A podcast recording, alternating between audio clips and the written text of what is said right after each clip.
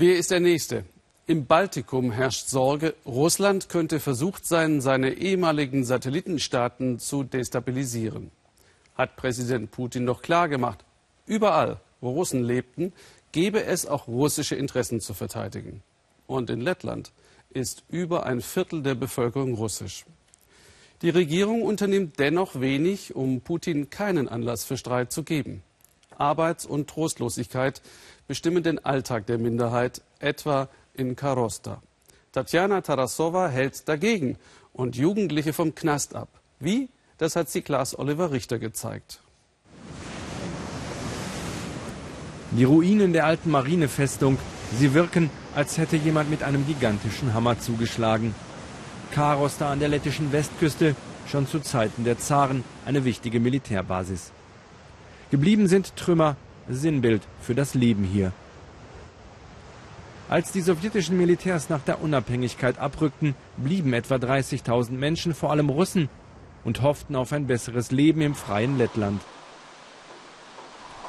Kaum eine ihrer Hoffnungen hat sich erfüllt. Wer in Karosta lebt, kann sich anderswo keine Wohnung leisten. Aus der Militärbasis wurde ein Ort ohne Perspektive mit hoher Arbeitslosigkeit. Das Einzige, was hier glänzt, ist die Kuppel der orthodoxen Kirche.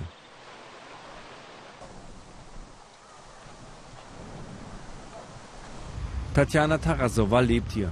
Die Russin will sich nicht damit abfinden, dass ihr Karoster ein Platz voller Elend und Zerstörung ist, will nicht aufgeben, obwohl die lettischen Behörden sich kaum um den heruntergekommenen Ort kümmern. Sehen Sie es sich doch an. Dieser Vandalismus, das ist wie eine Infektion. Das habe ich den Beamten auch gesagt. Es bleibt ja nicht bei einem verwüsteten Haus. In ihrer Wut haben die Jugendlichen Geschmack daran gefunden. Hier haben sie schon alles mit Graffitis besprüht und an den anderen Häusern geht es auch schon los. Ein paar Straßen weiter liegt Tatjanas Jugendzentrum. 15 Jahre ist es her, dass Kinder aus der Nachbarschaft bei ihr um etwas zu essen gebettelt haben. Deshalb hat sie einen Zufluchtsort für Jugendliche gegründet. Die Familien häufig zerrüttet, die meist russischen Jugendlichen erleben Gewalt und Verwahrlosung.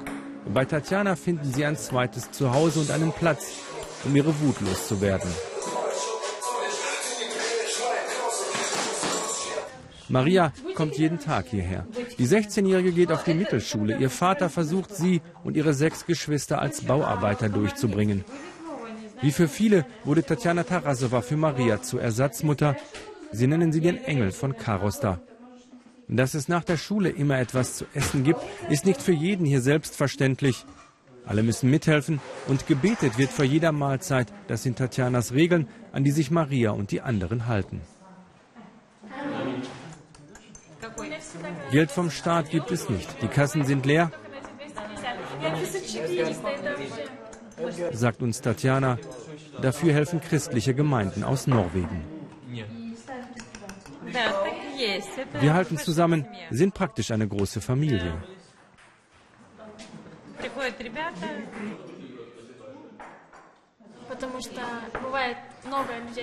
Viele kommen direkt aus der Schule hierher. Dann ist es wie in einem Taubenschlag und dann können wir uns erst einmal erholen.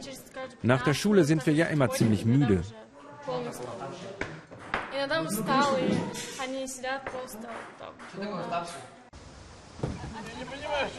Einige von Tatjanas Schützlingen sind schon zu Jugendstrafen verurteilt worden. Sie will verhindern, dass sie noch weiter abrutschen. Deshalb geht es heute in ein Gebäude, um das die Einwohner von Karosta früher am liebsten einen großen Bogen gemacht haben. Das alte Militärgefängnis aus Sowjetzeiten. Die Herren am Tor sehen aus, als wäre man in einer vergangenen Zeit gelandet. Das soll auch so sein. Wer das Gefängnis besuchen will, unterschreibt vorher, dass die Regeln des Jahres 1975 gelten. Auch Tatjanas Jugendgruppe. Der Ausflug in die gelebte Geschichte soll ihnen zeigen, was es heißt, in einem Gefängnis zu landen. Direkt am Eingang beginnt das Rollenspiel.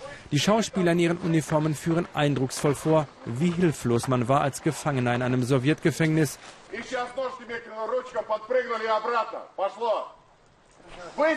Liegestütze als Strafe, weil es nicht schnell genug vorangeht.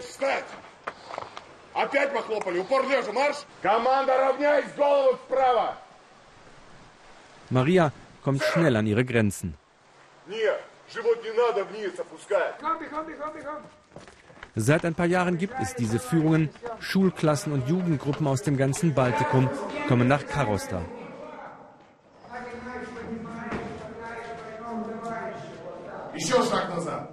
Weiter zurück mit den Füßen, brüllt der verkleidete Wärter. Das Verhör besonders unangenehm. Der angebliche Offizier will wissen, was Maria in ihrer Freizeit macht. In meiner Freizeit besuche ich das Jugendzentrum und helfe zu Hause. Doch die Antwort reicht nicht. Immer mehr Nachfragen, schließlich stimmt Maria allem zu, was man ihr unterstellt. Ja, das ist so. Nach einer Stunde haben sie es dann überstanden. Das Schlimmste war der Ton, in dem sie mit uns geredet haben und das Benehmen. Ich fand es lehrreich, aber es war schon schrecklich. Da muss man wirklich Kraft haben, um das auszuhalten.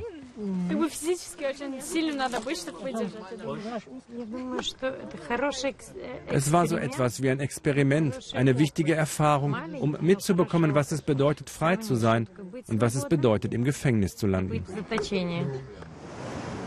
Tatjana hofft, dass die Lehren aus diesem Experiment noch lange anhalten. Es sei für die russischen Jugendlichen nicht einfach, in Karosta aufzuwachsen, enttäuscht von dem Land, in das ihre Eltern so viel Hoffnung gesetzt hatten. Und in Griechenland hat Regierungschef Tsipras eben noch einmal Stellung genommen nach einer Kabinettssitzung. Die Einlagen der Griechen seien sicher. Doch es gibt Gerüchte, dass morgen einzelne Banken geschlossen bleiben sollen. Mehr zu diesem Thema jetzt gleich in der Tagesschau und in einem anschließenden AD Brennpunkt. Ihnen noch einen interessanten Abend.